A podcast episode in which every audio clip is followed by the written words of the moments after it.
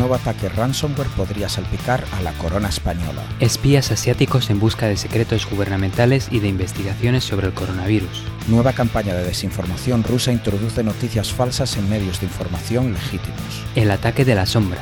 Cuidado con los archivos PDF firmados digitalmente.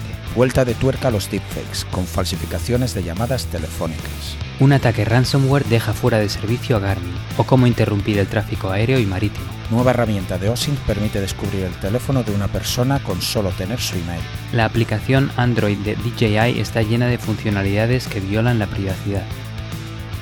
Esto es tierra de hackers y lo sabes. Comenzamos.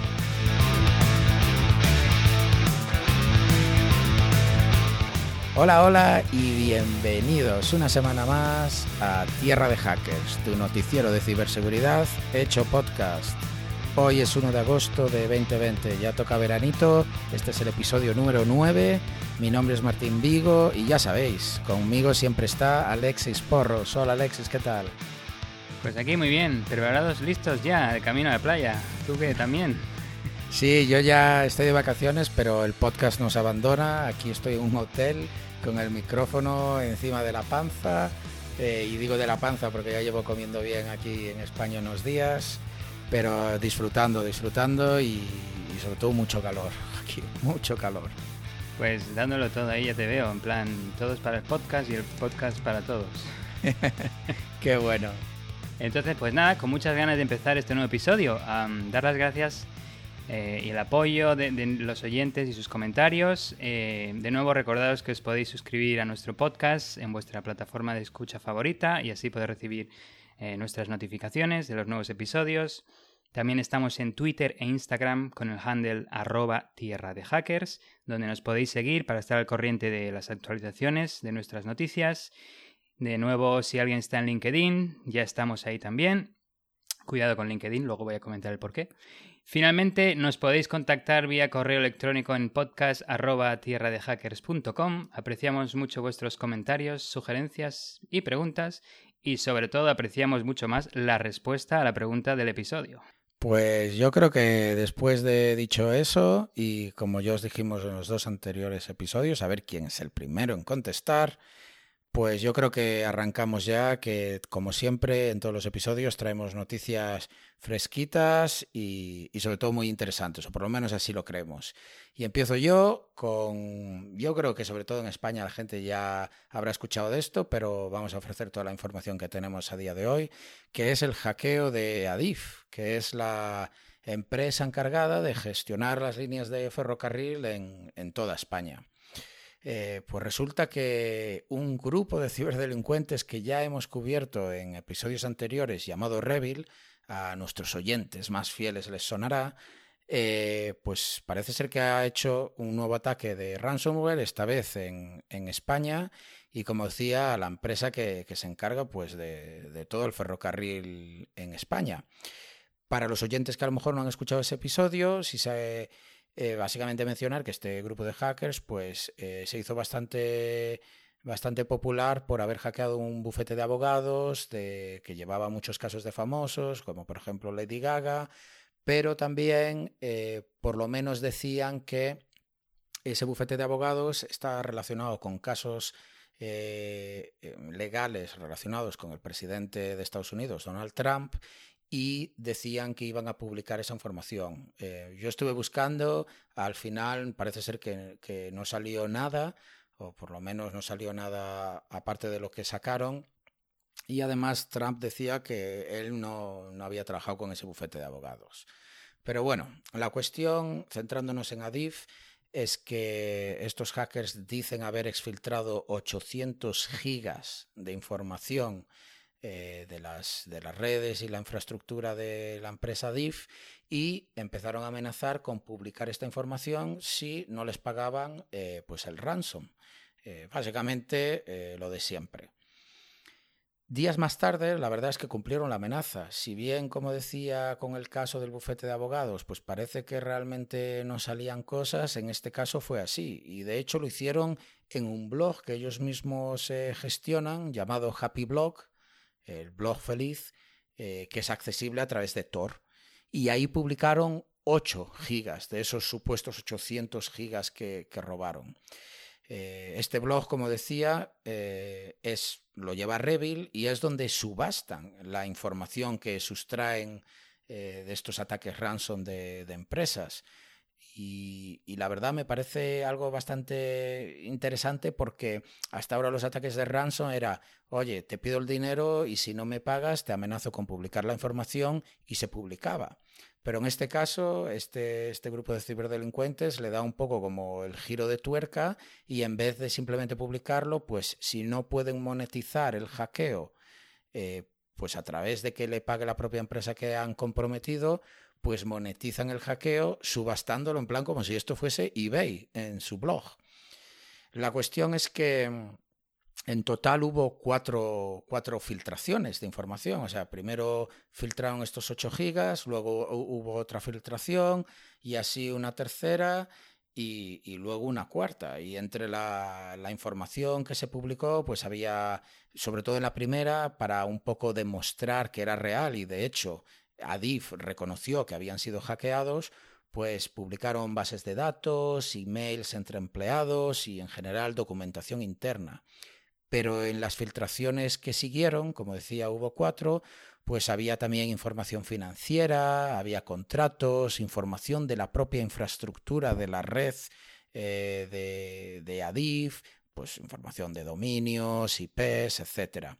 También documentación sobre empleados con sus nombres de usuario, eh, información personal como teléfonos, ya mencioné lo de los contratos, pero también había facturas, nóminas, incluso había documentación relacionada con, con denuncias de empleados, vamos, un, un montón de información que, que, hicieron parcialmente pública pues para demostrar que efectivamente eh, habían hackeado. Una de las cosas interesantes que sucedieron es que unas horas más tarde de la publicación del cuarto leak, pues sorprendentemente desaparecieron todas las filtraciones e incluso el propio blog. Por tanto, la pregunta abierta aquí es si Adif pagó el ransom y entonces eh, Revil pues eh, retiró toda la información. O si por otro lado, pues a lo mejor las fuerzas del Estado consiguieron de alguna manera pues eh, cerrar este blog o el servidor o a lo mejor hacer alguna detención no lo sé, pero la cuestión es que todo desapareció.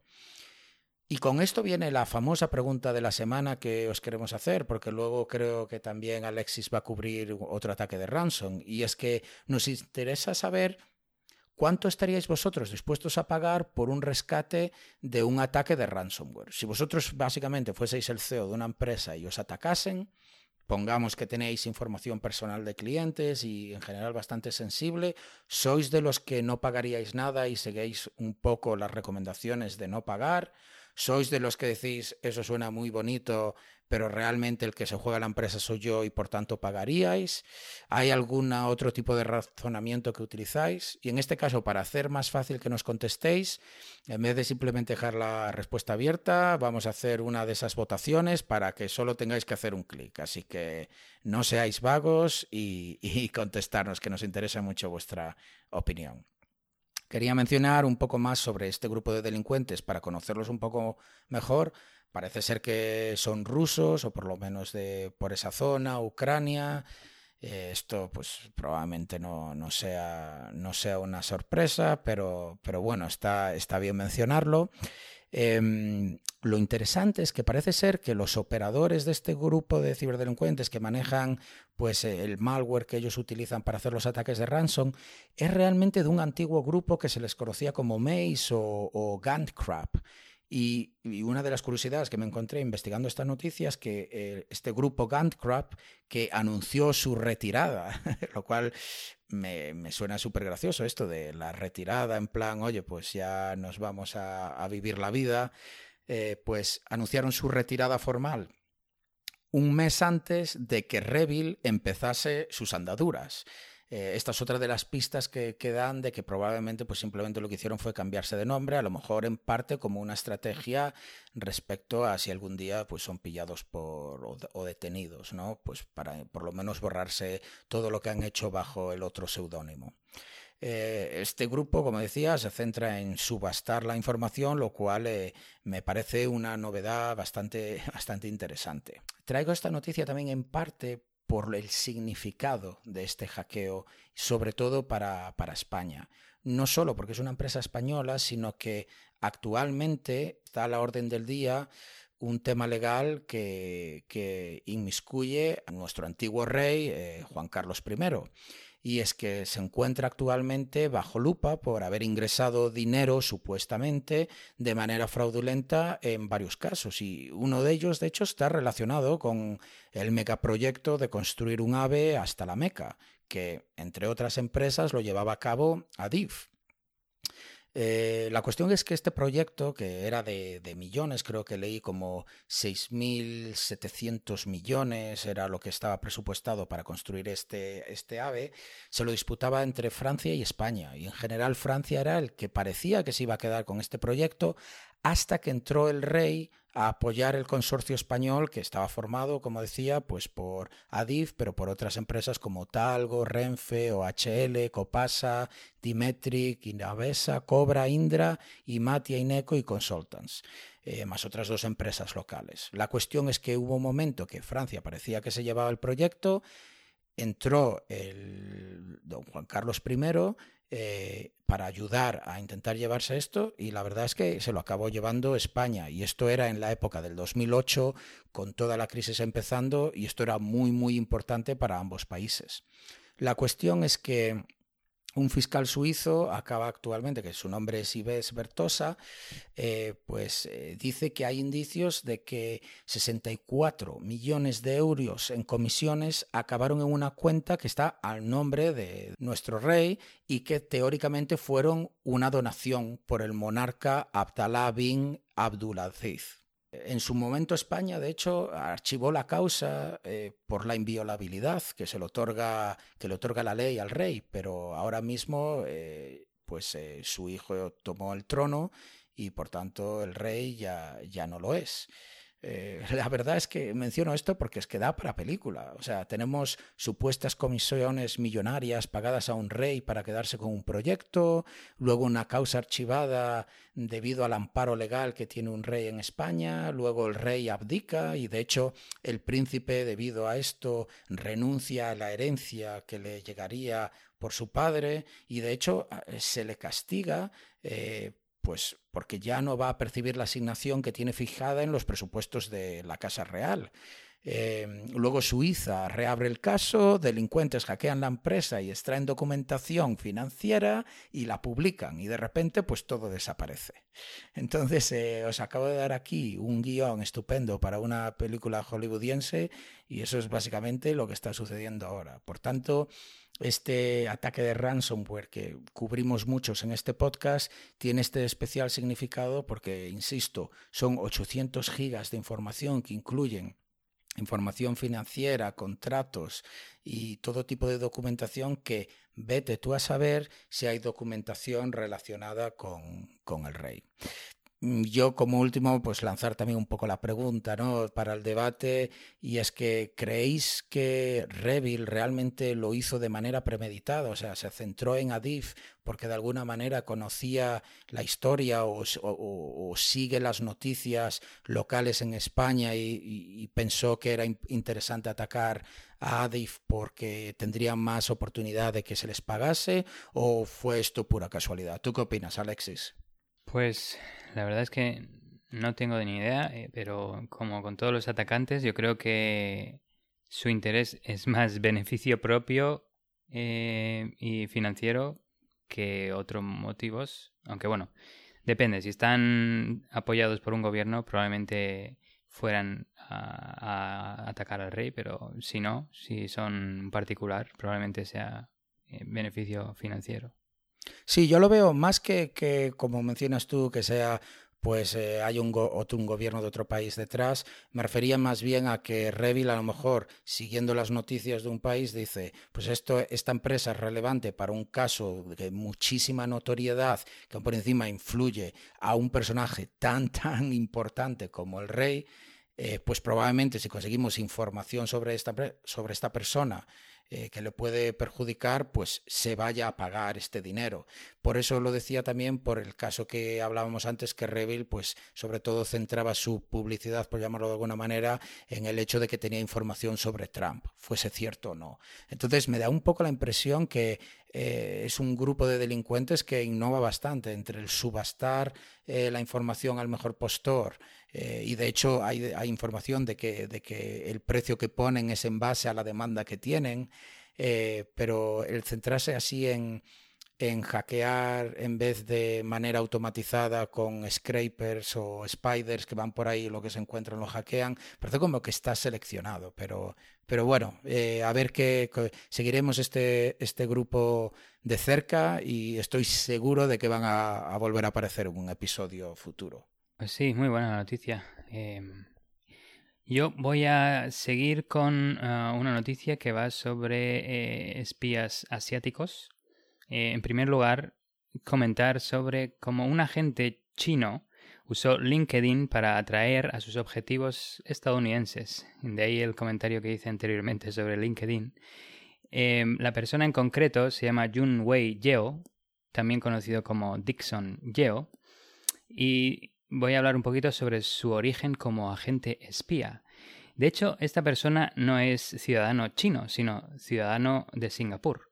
Un estudiante de doctorado eh, recién matriculado en la Escuela de Política Pública Lee Kuan Yew de Singapur, que eh, en 2015 se, estaba, se, matriculó, como he dicho, y eh, esta empresa, esta escuela, perdón, prepara a algunos de los principales funcionarios públicos y funcionarios gubernamentales de Asia.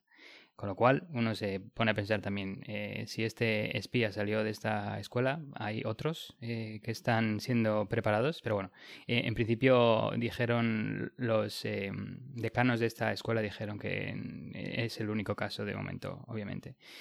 En cualquier caso, Yun, o Yeo, vamos a llamarle Yeo por su apellido, fue invitado a dar una presentación a los académicos chinos en, en Beijing en 2015.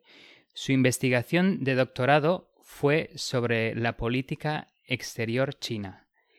Em, después de su presentación, se le acercaron varias personas que dijeron que trabajaban para los think tanks chinos, eh, un buen eufemismo.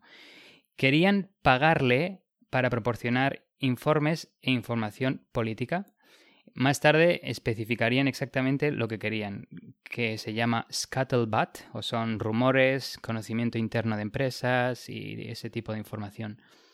Yeo, obviamente, se dio cuenta de que eran agentes de inteligencia chinos y aún así permaneció en contacto con ellos y, bueno, y trabajó con ellos.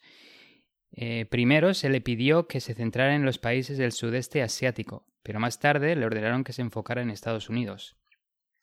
Ahora voy a entrar en el modus operandi de Yeo. Yeo, como hemos comentado, eh, usó la red social LinkedIn para hacerse pasar por una empresa de consultoría falsa y así atraer a los objetivos estadounidenses. Eh, solo para poner en perspectiva, LinkedIn tiene más de 700 millones de perfiles. Como se dice que si no estás en LinkedIn no tienes vida profesional, ¿verdad? Pero bueno, esto es discutible, obviamente. LinkedIn ofrece una potencial mina de oro para las agencias de inteligencia extranjeras. Em, los ex empleados y contratistas gubernamentales y militares no limitan la información que publican en sus perfiles en LinkedIn y hablan de, bueno, de proyectos confidenciales y otros temas a veces que es bastante eh, fácil que espías encuentren esta información. De hecho, en 2018 el jefe de contrainteligencia de Estados Unidos, eh, William Vanina, advirtió sobre la acción agresiva de Beijing en LinkedIn, que es curiosamente uno de los pocos sitios de redes sociales occidentales no bloqueados en China. De hecho, eh, un tema curioso sobre LinkedIn, de hecho, este espía no explotó ninguna vulnerabilidad en LinkedIn, sino que aprovechó, de hecho, las grandes funcionalidades de LinkedIn, supongo que basadas en eh, inteligencia artificial y, machine learning. Eh, LinkedIn tiene un algoritmo de sugerencias que le hizo la vida mucho más fácil a Yeo, y es que cada vez que miraba el perfil de alguien que le interesaba, LinkedIn le sugería una nueva lista de contactos con experiencias similar. Y, de hecho, cada vez que refrescas la página igual o cada vez que pasa un día o dos, e, esas personas, esa nueva lista de sugerencias va cambiando. Y de hecho, Yeo confirma en su declaración que esta funcionalidad le ayudó muchísimo. Eh, bueno, como comentario, Geo vivió en Washington, D.C. En, parte del 2019. Un par de casos, de ejemplos de estos casos en LinkedIn, en una persona llamada Kevin Mallory, un exoficial de la CIA, encarcelado durante 20 años, empezando en mayo del 2019, reveló secretos militares a un agente chino y fue atacado por primera vez vía LinkedIn. En 2017, eh, la, agencia de inteligencia alemana dijo que los agentes chinos habían utilizado LinkedIn para atacar al menos a 10.000 alemanes. Eh, ¿Los objetivos de Geo cuáles eran? Pues el Departamento de Comercio de Estados Unidos, temas de inteligencia artificial en empresas estadounidenses y la guerra comercial entre Estados Unidos y China. Sobre las víctimas de Geo, sus superiores le aconsejaron que preguntaran a que preguntara sus objetivos si no estaban satisfechos con su trabajo o si tenían problemas financieros.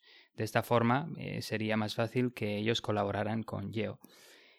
En 2018, Geo publicó anuncios de trabajo falsos en su perfil de LinkedIn para su empresa de consultoría. Dice que recibió más de 400 currículums, de los cuales el 90% provenía de personal militar y gubernamental de Estados Unidos con autorización de seguridad, es decir, que tienen acceso a proyectos y, e información confidencial.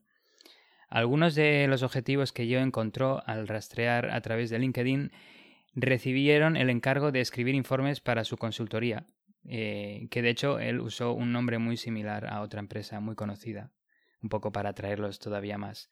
Y yo lo que hacía era enviaba estos informes a sus contactos chinos. Una de las víctimas que Yeo pudo un poco engañar eh, trabajó en el programa de aviones de combate F-35 de la Fuerza Aérea de Estados Unidos y admitió que tenía problemas de dinero. Otra víctima fue un oficial del ejército estadounidense asignado al Pentágono, a quien se le pagó al menos 2.000 dólares para escribir un informe sobre cómo el retiro de las fuerzas estadounidenses de Afganistán afectarían a China. Y bueno, aquí llegamos ahora ya al final de la historia. Cinco años después, en 2020, Geo se declaró culpable en un tribunal de Estados Unidos de ser un agente ilegal de una potencia extranjera. De 39 años se enfrenta hasta 10 años de prisión. Eh, un portavoz de la escuela, como dije antes, mencionó que, se le había otorgado un permiso de ausencia de su doctorado en 2019, parece que estaba muy ocupado haciendo temas de espía y dejó el doctorado un poco en, pausa, y que ahora su candidatura se había sido anulada, obviamente. Em, y el decano de su escuela declaró que no se sabe que ninguna facultad u otros estudiantes de, de su escuela estén involucrados, así que de nuevo es el único caso de esa escuela. Eh, no parece haber llegado tan lejos con sus contactos como les hubiera gustado a sus superiores, em, pero en noviembre de 2019 viajó a Estados Unidos con instrucciones de convertir al oficial del ejército en un conducto permanente de información. Eh, fue arrestado antes de que pudiera incluso preguntarle a esta persona. Entonces, este es un interesante caso de espionaje para China a través de un, ciudadano no chino, en este caso de Singapur.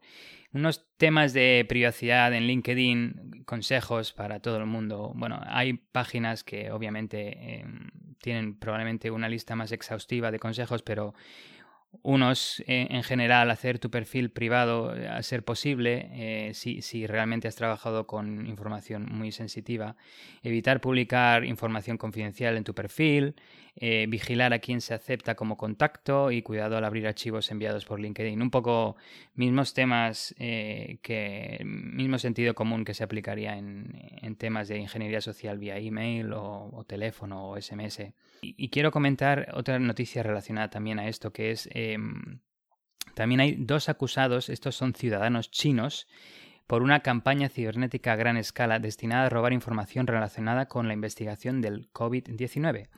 Em, fiscales estadounidenses, de nuevo de Estados Unidos, han acusado a dos presuntos criminales chinos por una, por una campaña que fue apoyada por el gobierno chino y dirigida a, eso, a recabar información sobre cómo se trata a personas con coronavirus y la investigación de la vacuna de, esta, de este virus.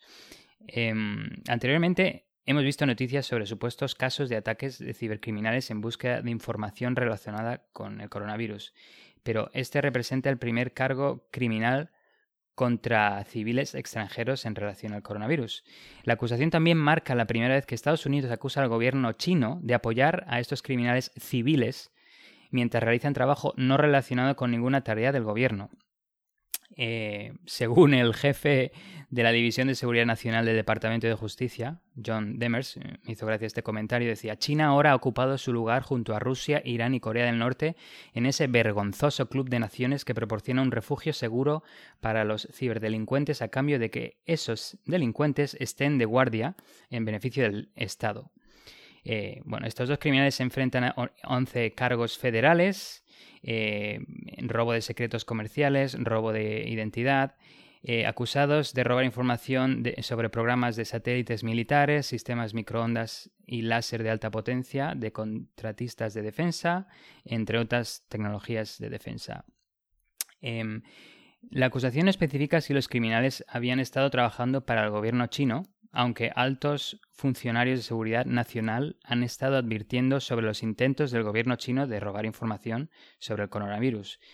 Eh, estos dos criminales trabajaron desde China y de hecho se cree que están ubicados allí, así que los esfuerzos del, gobierno estadounidense en, arrestarlos de momento eh, no, van a ser efectivos. Em, sus objetivos, aparte de empresas de defensa y coronavirus, eh, también incluían disidentes y activistas de derechos humanos en Estados Unidos, China y Hong Kong, como hemos visto eh, recientemente por los altercados en Hong Kong por temas de democracia. Eh, también cientos de empresas en más de 10 países, como parte de esta campaña de 10 años que acumuló terabytes de datos robados. En marzo de 2020, de hecho, robaron aproximadamente 900 gigabytes de una empresa española que diseña soluciones tecnológicas para los sectores civiles y de defensa. Solo comentar brevemente, he leído la evidencia del, tribunal y comenta algunas acciones de estos criminales.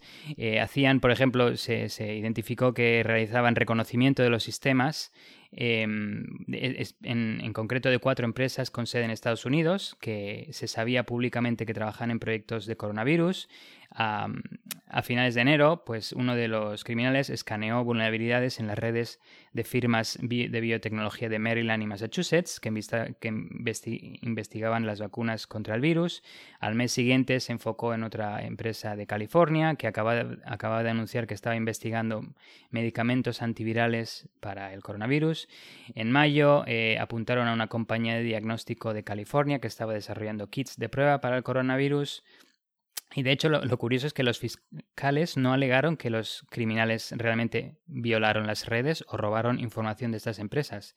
Eh, aunque bueno, lo que muchos atacantes hacen es obtener información vía OSINT o vía reconocimiento activo, como el escaneo de puertos y vulnerabilidades que realizaron estos atacantes, y en base a estos resultados preparan el ataque para infiltrarse y conseguir su objetivo, el acceso a la información no autorizada. Eh, y bueno, o sea que aunque los eh, los fiscales dijeran que no han violado y no han conseguido información, obviamente sus acciones que se pudieron identificar eh, indicaban a que obviamente estaban preparándose para atacar y hay evidencia de que han robado esa información. Así que estos, estas dos eh, noticias sobre espías asiáticos que siguen, uno está arrestado y los otros dos siguen en China, supongo que haciendo de las suyas.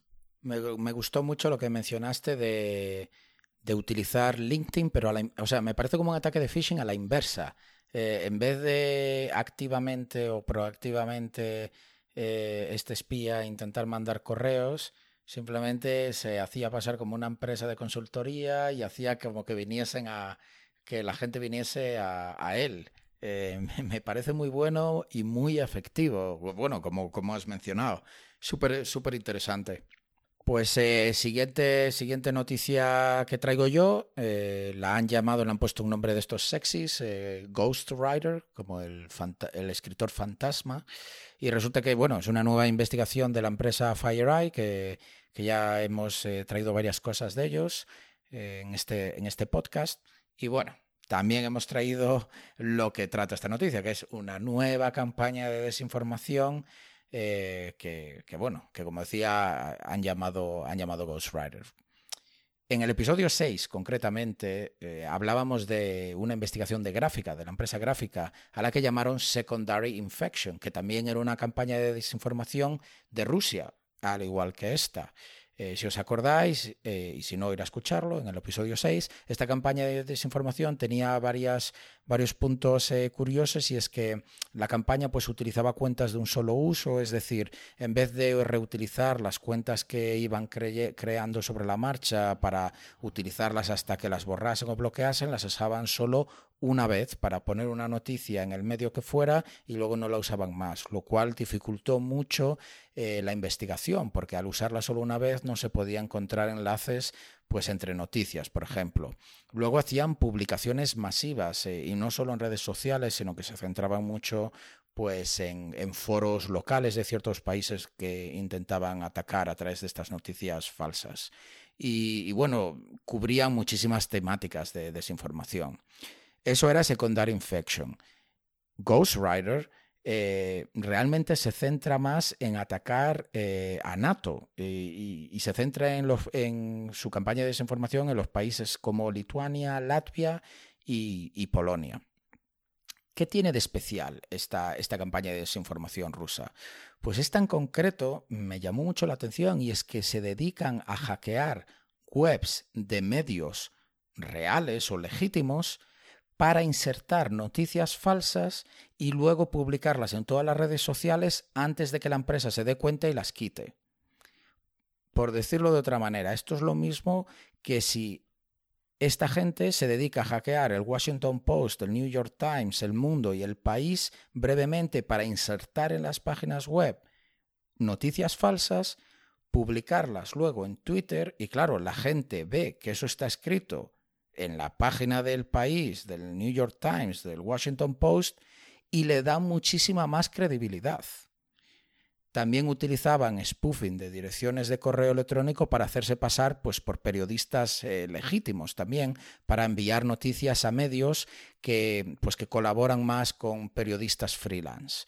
Esto me parece, me parece brutal porque el esfuerzo al que se llega para hacer una campaña de desinformación es, muy significativo porque no es sencillo hackear páginas web, a pesar de que, bueno, esta gente probablemente tenga muchos recursos, pero en vez de aprovecharse de todo lo que puedes sacar una vez has hackeado un servidor, lo único que hacen es inyectar noticias falsas. Esto, esto es lo significativo o la ganancia que le ven a hacer este tipo de ataques.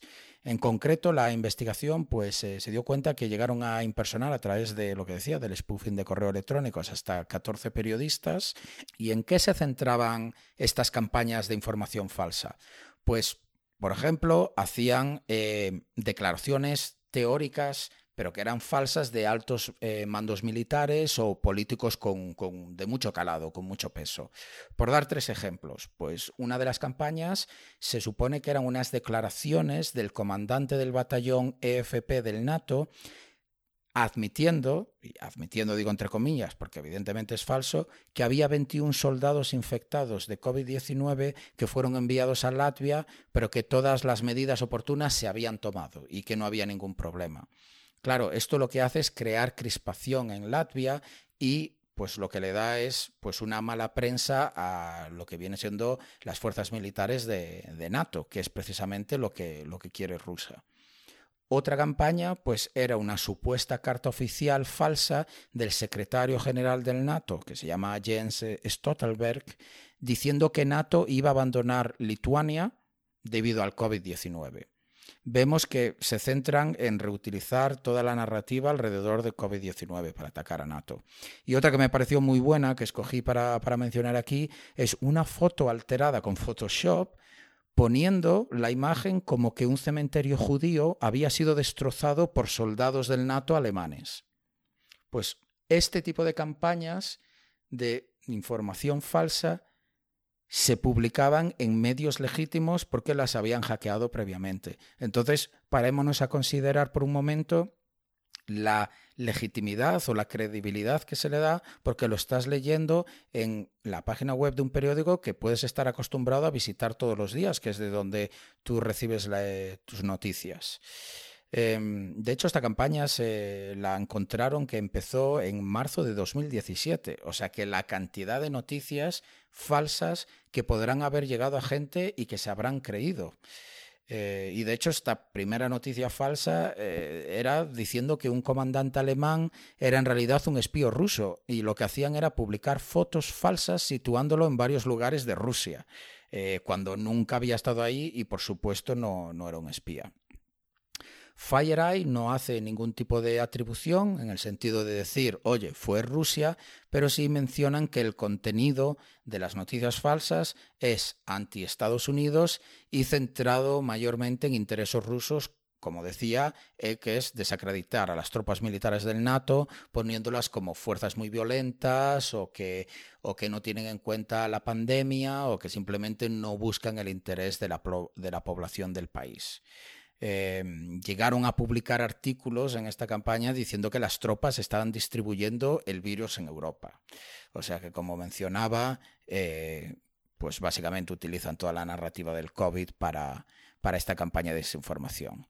Pero lo dicho, me parece, me parece súper interesante que pongan todo el esfuerzo en hackear medios para poder inyectar sus eh, noticias falsas y así conseguir un poco más de credibilidad. Parece ser que ya la gente como que va, va dándose cuenta que las noticias que se obtienen a través de redes sociales pues son poco de fiar y, están intentando llegar a gente que, que tiene ese tipo de filtro, pero que evidentemente si lee la noticia en un medio tradicional pues puede que se lo crea. Muy interesante que se aprovechen de, obviamente de la, de la visibilidad de esos medios y esos medios de noticias, como has comentado, esos periódicos online o, eh, bueno, eh, páginas web de, de, noticias que también podrían haber utilizado temas de vulnerabilidades web también en sus sistemas, como si hay un cross-site scripting, podrían haber utilizado algo así para redireccionar eh, alguna de esas webs a, a, una web que ellos eh, controlaran, pero sí, lo, hicieron de forma mucho más elegante. Sí, la verdad, mm, el típico ataque de defacement de una web que tampoco es súper sofisticado, una simple vulnerabilidad de cross-site scripting, un eh, stored cross-site scripting, pues puede valer. Y, ya te digo, a mí lo que me llama la atención es que ya no hablamos de noticias que es que son absurdas, eh, que, se intentan colar, pues como que si el 5G te da coronavirus y cosas así. Estas me parecen noticias un poquito más creíbles, por así decirlo, pues ya te digo, poner, eh, modificar fotos para que parezca que un general alemán ha estado en Rusia, pues oye, no...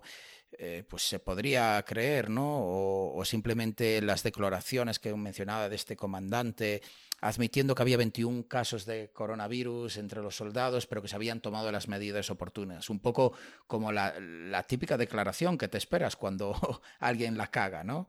Eh, pues está bastante elaborado y, la verdad da, vértigo y miedo pensar que, que es que ya no podemos ni más allá de los fake news y de, bueno, eh, lo que opine cada uno de lo que son medios malos y buenos, porque siempre pues hay una línea editorial, siempre hay una postura política, pero si ya ahora sabemos que literalmente hay gobiernos inyectando noticias falsas en los medios en los que confiamos, está, está complicado ya, ¿eh? esto está complicado. Esto, esto hay que ponerle otra capa de control encima o algo. Esto se arregla con blockchain, me han dicho, ¿no? Sí, efectivamente, con blockchain y escuchando Tierra de Hackers, que a nosotros no nos, bueno, voy a decir, no nos hackea nadie y mañana nos aparece la web petada. Pero digamos que, que, no nos compra nadie. Nosotros siempre estaremos fidedignos a la, a la información eh, eh, lo más imparciales que, que podamos, por supuesto. Eso, de lo que no nos hackea nadie lo borramos luego. Sí, sí, sí, eso. Pues eh, la siguiente noticia va de eh, el ataque sombra que afecta a archivos PDF. Suena así también muy sexy, como la que tú has dicho antes de Ghost Rider, de Shadow Attack. Eh, parece que 15 de las 28 aplicaciones eh, visor de PDF de escritorio son vulnerables a un nuevo ataque que permite a los atacantes modificar el contenido de documentos PDF firmados digitalmente. Esto significa que cuando tú vas a firmar un documento PDF, realmente estás firmando algo y puede ser que estés firmando otro documento. Ahora entro en más detalle, pero quería brevemente comentar la lista de aplicaciones vulnerables que incluye Adobe Acrobat Pro, Adobe Acrobat Reader, vamos, de los principales que se utilizan, Perfect PDF, Foxit Reader y PDF Element, según una nueva investigación publicada eh, por académicos alemanes del Ruhr University Bochum. Eh, espero que lo haya pronunciado bien. Eh, pondremos en las notas el link al enlace completo de todas las aplicaciones vulnerables.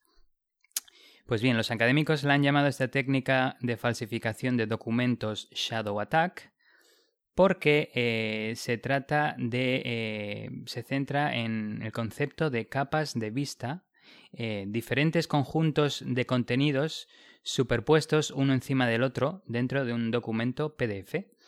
Esto, de hecho, eh, se parece a la técnica utilizada, bueno, supongo que muchos malwares igual la utilizan, pero en concreto el malware Grandoreiro eh, es un troyano bancario de superposición de imágenes para engañar a sus víctimas, que afecta a Windows y Android y que ataca a clientes de bancos españoles y brasileños, y que de hecho comentamos, lo comentamos en el episodio 3 de Tierra de Hackers, así que si queréis saber más al respecto, podéis ir a escuchar nuestro episodio 3. Em, en concreto, en este Shadow Attack, el atacante lo que hace es preparar un documento PDF con diferentes capas eh, y lo envía a su víctima. La víctima firma digitalmente el documento con la capa benigna visible en la parte superior. Pero cuando el atacante recibe el PDF firmado digitalmente por la víctima, el atacante cambia la capa visible, esta capa benigna visible, a otra capa, que es la maligna, la que el atacante ha creado. Debido a que la capa maligna no visible se incluyó en el documento original que firmó la víctima, cambiar la, visibilidad de la capa no rompe la firma criptográfica y permite al atacante usar el documento legalmente para acciones legales, como por ejemplo temas como reemplazar el destinatario de un pago, de una transferencia, eh, o incluso la cantidad de una orden de pago, eh, alterando cláusulas, cláusulas de un contrato específico. Así que, de hecho, es una vulnerabilidad muy interesante y lucrativa. Según el equipo de investigación, existen tres variantes de este Shadow Attack. La primera la llamaron es em, la, variante ocultar, es cuando los atacantes usan la función de actualización incremental del estándar PDF para ocultar una capa sin reemplazarla por nada más. Solo la están ocultando. Eh, la segunda variante es la de reemplazar, cuando los atacantes usan la función de formularios interactivos del estándar PDF para reemplazar el contenido original con un valor modificado, lo que hemos dicho. Eh, si hay una capa visible, em, se puede reemplazar por, otra. Y la variante 3 es ocultar y reemplazar cuando los atacantes usan un segundo documento PDF contenido embebido en el documento original para reemplazarlo por completo. Eh, esta última variante es la más poderosa ya que puede intercambiar el contenido de todo el documento. Eh, el atacante puede crear un documento sombra completo que influya en la presentación visual de cada página, en el número total de páginas, en cada objeto que contenga, en todo esto. Em, de hecho, em, los investigadores dicen que estos ataques sombra son posibles porque los documentos PDF, incluso cuando están firmados digitalmente, permiten que los objetos PDF no utilizados estén incluidos dentro del contenido, aunque no estén visibles. Eh, las aplicaciones, y, de hecho de aquí se concluye que las aplicaciones, y, los, los, investigadores lo confirman, las aplicaciones de visor de PDF que eliminan los objetos PDF no utilizados al firmar un documento son inmunes a estos ataques de sombra. Estos investigadores no son nuevos en, identificar ataques en archivos PDF. De hecho, esta es la segunda vez que este mismo equipo de investigación ha roto las firmas digitales para las aplicaciones de visor de PDF. Ya en febrero de 2019, este equipo rompió el mecanismo de firma digital de PDF en 21 de 22 aplicaciones de visor de PDF de escritorio que había e incluso, esto también es muy interesante, en cinco de los siete servicios de firma digital de PDF en línea. Esto incluye de nuevo aplicaciones como Adobe Acrobat Reader, Foxit Reader y LibreOffice, y también los servicios en línea como DocuSign y EvoTrust. Solo para nombrar algunos nombres, DocuSign se usa bastante y de hecho se usa para firmar, eh, bueno, eh, por ejemplo, un caso que, conozco es el firmar eh, el alquiler de, tu vivienda o la compra de viviendas y temas similares. Yo, de hecho, los tres últimos contratos con empresas que, que, tuve fueron las tres a través de DocuSign. me parece mm, brutal que, que eso se pueda falsear, modificar o, romper la seguridad de esa firma, porque hoy en día la empresa DocuSign, o sea, se hace muchísima firma de documentación a través de ese servicio. Sí, imagínate que te envían el contrato y te ponen una cantidad de, salario y luego lo firmas y luego la cambian y te dan menos. Madre mía. Pero bueno, no creo que, que, la gente es más legal que eso. Pero bueno, eh, también en este caso habían otras, otras tres variantes, eh, las voy a comentar brevemente. Eh, en falsificación de firma universal, eh, la vulnerabilidad permite a los atacantes engañar al proceso de verificación de firma para que muestre al usuario un panel mensaje falso diciendo que la firma es válida, con lo cual me parece muy interesante. Otra variante es, em, se llama Incremental Saving Attack, eh, por la funcionalidad eh, de PDF que abusa, es la vulnerabilidad permite a los atacantes agregar contenido adicional a un documento PDF ya firmado. Que dices, ¿pero cómo? Pero bueno, o sea, parece que esto es posible a través del mecanismo de incremental saving o incremental update eh, y, sin romper la firma. Y luego la tercera variante es el wrapping de la firma, que, bueno, que en este caso la vulnerabilidad es similar a la anterior, pero el código malicioso también contiene lógica adicional para engañar al proceso de validación de firma para que envuelva el contenido adicional del atacante, firmando digitalmente todo, eh, el contenido original más el contenido malicioso del atacante. Así que, eh, bueno, esto, esto se arregló en su momento, pero bueno, es, eh, sus investigaciones ya vienen basadas en trabajos anteriores. Y em, bueno, este Shadow Attack es diferente al primero porque no se enfoca en modificar la firma digital, sino en modificar el contenido del PDF sin romper la firma. Em, además, y con este ya acabo, una tercera vulnerabilidad, vamos, este equipo le ha dado mucha caña al PDF. Ah, además, este mismo equipo de investigación descubrió el ataque PDF-EX, PDFX, en septiembre de 2019 una técnica para romper el cifrado de 27 aplicaciones de visor de PDF y extraer datos de documentos cifrados internos. Eh, también tienen varias variantes, pero básicamente el concepto aquí es que eh, los atacantes alteran los datos eh, del archivo PDF para agregar un formulario PDF que envía, atención, automáticamente el contenido del PDF a un servidor controlado por el atacante cuando la víctima descifra y abre un PDF cifrado. Es en plan, tú tienes un PDF, le das doble clic, lo, abres, pones la contraseña y automáticamente tiene un código que ha añadido el atacante que envía el contenido eh, descifrado a, tu, a su servidor. Eh, sí, eso es la verdad es que muy profesional. Eh, la otra variante sería em, modificar los datos del PDF para agregar un enlace que se activa automáticamente cuando la víctima descifra el PDF. Pero lo que pasa es que en este caso la víctima puede decir no, no quiero abrir este link, con lo cual el, ataque no se materializa. Y la tercera variante es eh, alterar el, archivo PDF para agregar código, código JavaScript que se ejecuta automáticamente cuando la víctima descifra y abre un PDF cifrado con lo cual ya podrías tener un poquito más de eh, potencia en, tu ataque, podrías ejecutar temas directamente en, el sistema. Pero el tercer método es menos confiable principalmente porque muchas aplicaciones PDF limitan el soporte de JavaScript debido a otros riesgos de seguridad al tener PDF ejecutando código JavaScript en segundo plano. Pues básicamente eh, lo, de siempre, eh, actualizar las aplicaciones a la última versión, eh, porque parece que ya se están arreglando, y lo que hemos dicho anteriormente, no abrir archivos de desconocidos, lo mismo de no, no recoger objetos de desconocidos que encuentres en la calle, y menos en la noche y en la oscuridad de las sombras.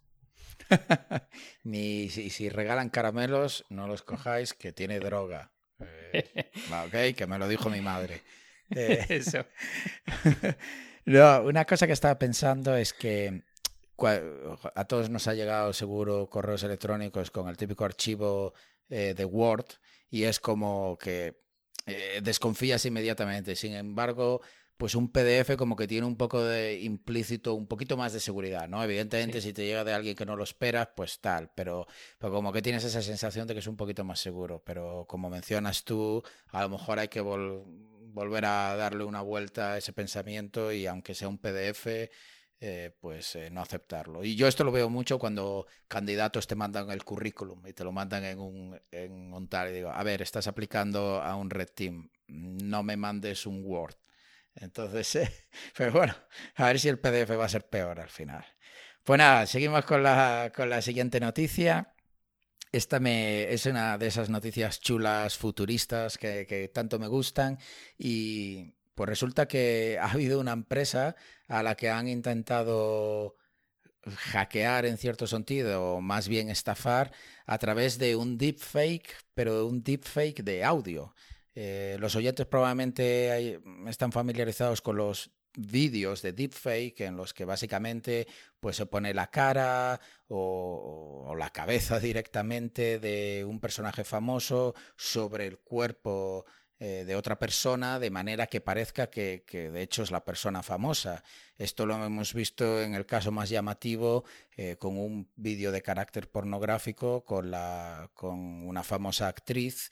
Eh, que realmente no era ella quien estaba haciendo ese vídeo pornográfico, pero la verdad, si uno ve el vídeo es que no se nota que, que realmente es un vídeo falso. Uno se espera que sea ahí un Photoshop mal hecho con una cabeza pegada encima de un cuerpo, pero para nada. Y, sí que ha habido mucha repercusión en, en, el mundo de la ciberseguridad con el potencial que tienen estos vídeos, pero en este caso, como decía, es un deepfake de audio. Y resulta que es una investigación de la empresa Nisos, que fue precisamente a la empresa que llamó esta otra empresa a la que intentaron atacar de esta manera y en concreto pues a uno de sus empleados le llegó o le dejaron un mensaje en el buzón de voz haciéndose pasar por el CEO de la empresa. Y el audio, vamos a poner eh, un enlace en las notas del episodio, por favor revisarlo porque es un enlace a SoundCloud y así lo escucháis. Eh, es un audio que dice, o sea, hola Pedro, soy, el nombre no se entiende bien, pero es el nombre del CEO. Eh, necesito tu ayuda porque necesito finalizar un, aquí una negociación muy urgente. Entonces llámame. Y, supuestamente pues le tienen que llamar a ese teléfono de donde le está llamando la verdad cuando uno escucha el audio, por favor escucharlo, es bastante cutrillo, ¿no? Eh, se nota bastante que hay algo raro, no, no que sea falso necesariamente, pero que hay algo raro. Y es que suena así como, como, con, como cortado, como no, no, que no es un audio fluido, por así decirlo, de una conversación fluida. La cuestión es que al empleado pues le pareció sospechoso y lo reportó y, se pusieron en contacto con la empresa Nisos porque, claro, el CEO le dijo que él no le había dejado ninguna llamada y, probablemente lo que estaban intentando era pues eh, forzarla a hacer una transferencia de dinero o algo así pues para, para robar. Em, la empresa Nisos analizó el audio con, con un programa un, que, que se llama Spectrum 3D y era evidente que era fake. Si no lo era ya simplemente escuchando el audio, pues eh, analizando el histograma y el espectrograma, pues se veía que eran trozos de audio pegados. Básicamente lo que hicieron fue eh, pues coger entre un software de que reproduce, pues el intenta reproducir el sonido de la voz de una persona y fueron cogiendo trozos de audio y los cortaron y pegaron, pues a lo mejor con una aplicación como Audacity y, eso simplemente lo que hicieron fue una llamada y se fueron directamente al buzón de voz para no tener que interactuar en tiempo real, ya que es una grabación al fin y al cabo. eh, y con, con, la idea de que la persona pues les devolviese la llamada. Otra manera en la que evidentemente se dieron cuenta y probaron que era falso era que al retirar el audio de la, de la persona supuestamente hablando, pues no había absolutamente ningún ruido de fondo, lo cual es prácticamente imposible. Siempre hay algo de ruido de fondo. Sin embargo, cuando el audio está creado, eh, pues claro, eh, lo único que le que cortas y pegas pues es la voz. Entonces esa era otra de las razones. El, de hecho, esto no, no es nuevo. El, documentándome para la noticia, el caso más sonado sucedió en 2019. Y es que criminales usaron un software para simular la voz de un ejecutivo de una empresa energética de Gran Bretaña. Eh, esta voz pues pedía enviar dinero a una cuenta secreta para un negocio inminente que tenía que hacerse y de hecho el director de la empresa se creyó que, era el, CEO pidiéndoselo y fue la persona que atendió al teléfono y envió 240 mil dólares a una cuenta en Hungría. O sea que este caso de 2019 sí salió bien para los criminales, evidentemente, y funcionó. De hecho, otros casos que me encontré fueron reportados por la empresa Symantec, que en este caso fueron tres ataques a, empresas, pero con una pequeña diferencia, y es que en este caso se llegó a utilizar inteligencia artificial para entrenar el modelo, para intentar simular la voz de la persona a la que querían eh, hacerse parecer que eran ellos hablando, pero usaban la voz de vídeos de YouTube de esas personas, charlas TED, y incluso vídeos en redes sociales. Esto me pareció buenísimo. Y es que una de las cosas que dicen los investigadores es que uno de los problemas para crear audios buenos es que tienes que tener eh, sampleados de audios reales sin ningún ruido de fondo, muy limpios. Entonces, pues vídeos promocionales en YouTube que suelen tener un poco de postproducción para que tengan mejor calidad, las charlas TED que mencionaba, todos esos son muy buenos candidatos. La recomendación para los oyentes, pues es básicamente si alguien te llama y tienes sospecha de que puede ser algo falso, lo mejor es llamar a esa persona directamente, no al teléfono del que ha recibido la llamada, evidentemente, sino que si te llama supuestamente tu jefe, pues le llamas a su número de teléfono que tienes guardado en tu agenda. Esa es la idea y le preguntas, oye, he recibido esta llamada, me ha parecido rara, solo quiero asegurarme que eres tú. De hecho, yo personalmente, pues tengo un caso en el que hice algo así porque me dejaron un buzón de voz un supuesto, bueno, pues policía que de una investigación que yo hice en el pasado y que quería aprender un poco más sobre ello y, yo lo que hice fue pues buscar la, la agencia eh, desde donde me había llamado y llamé yo directamente ahí y pregunté para hablar con él, para asegurarme que era él y no estaba yo contándole a un delincuente algo que, que no debería. Y de hecho, conozco otro caso también, para que lo tengan en cuenta los oyentes, con esto de devolver la llamada, pues a una persona conocida em, reservó un hotel en Expedia y, bueno, eh, tuvo que cambiar la reserva por la razón que fuera. La cuestión es que buscó el teléfono en Google de Expedia para llamar atención al cliente y cuando llamó al teléfono pues quien cogió el teléfono era una persona con un acento muy marcado de, de, un país, creo que era de India, y realmente lo que era una estafa. Le estaba pidiendo que para cambiar esa reserva en Expedia, pues lo que tenía que hacer era pues ir a coger una tarjeta de puntos de estas de iTunes y tal y pagar 50 euros porque ya no se podía y tal. Vamos, una estafa evidente. Pero lo cierto es que esta persona había buscado el teléfono de Expedia en Google y llamó al primer resultado, que de hecho en Google como que te lo pone más grande. La cuestión es que estos atacantes se aprovechan de ataques de Google Bombing que se conocen para posicionarse con, con Black SEO y que su teléfono salga de primero. Si tú buscas algo como eh, Expedia eh, teléfono atención al cliente, pongamos. Por tanto, tener eso en cuenta también. Si, necesita, si recibís una llamada y queréis llamar de vuelta, no lo busquéis simplemente en Google si no lo tenéis, sino que vayáis a la propia página web vosotros poniendo la URL en concreta. Eh, esto puede ser una exageración, ¿no? Pero yo os acabo de contar eh, eh, un caso real que yo conozco de, por cercanía.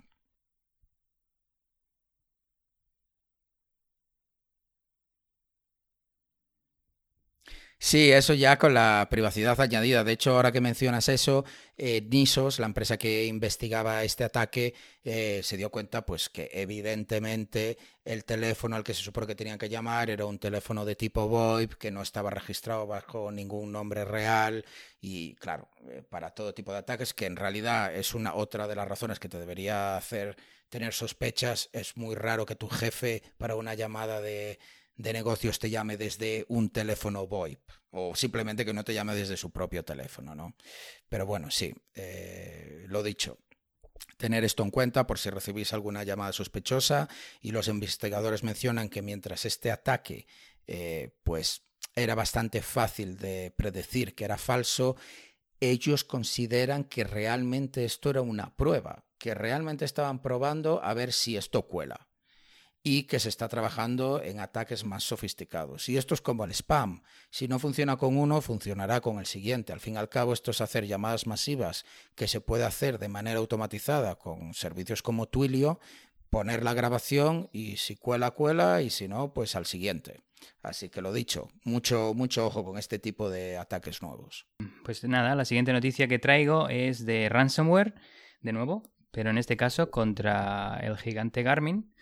Em, pues el jueves 23 de julio, los hackers, un grupo de hackers, atacaron a Garmin, una empresa que la mayoría ah, debe de conocer por sus dispositivos relacionados con el deporte, el ejercicio físico, estos eh, wearables, ¿verdad?, que, llevamos. Em, este ataque de ransomware dejó fuera de servicio a numerosos servicios en toda la compañía, incluyendo Garmin Connect, que es la plataforma en, la nube que sincroniza los datos de actividad del usuario, la propia web garmin.com, sistemas de correo electrónico corporativo, centros de atención al cliente.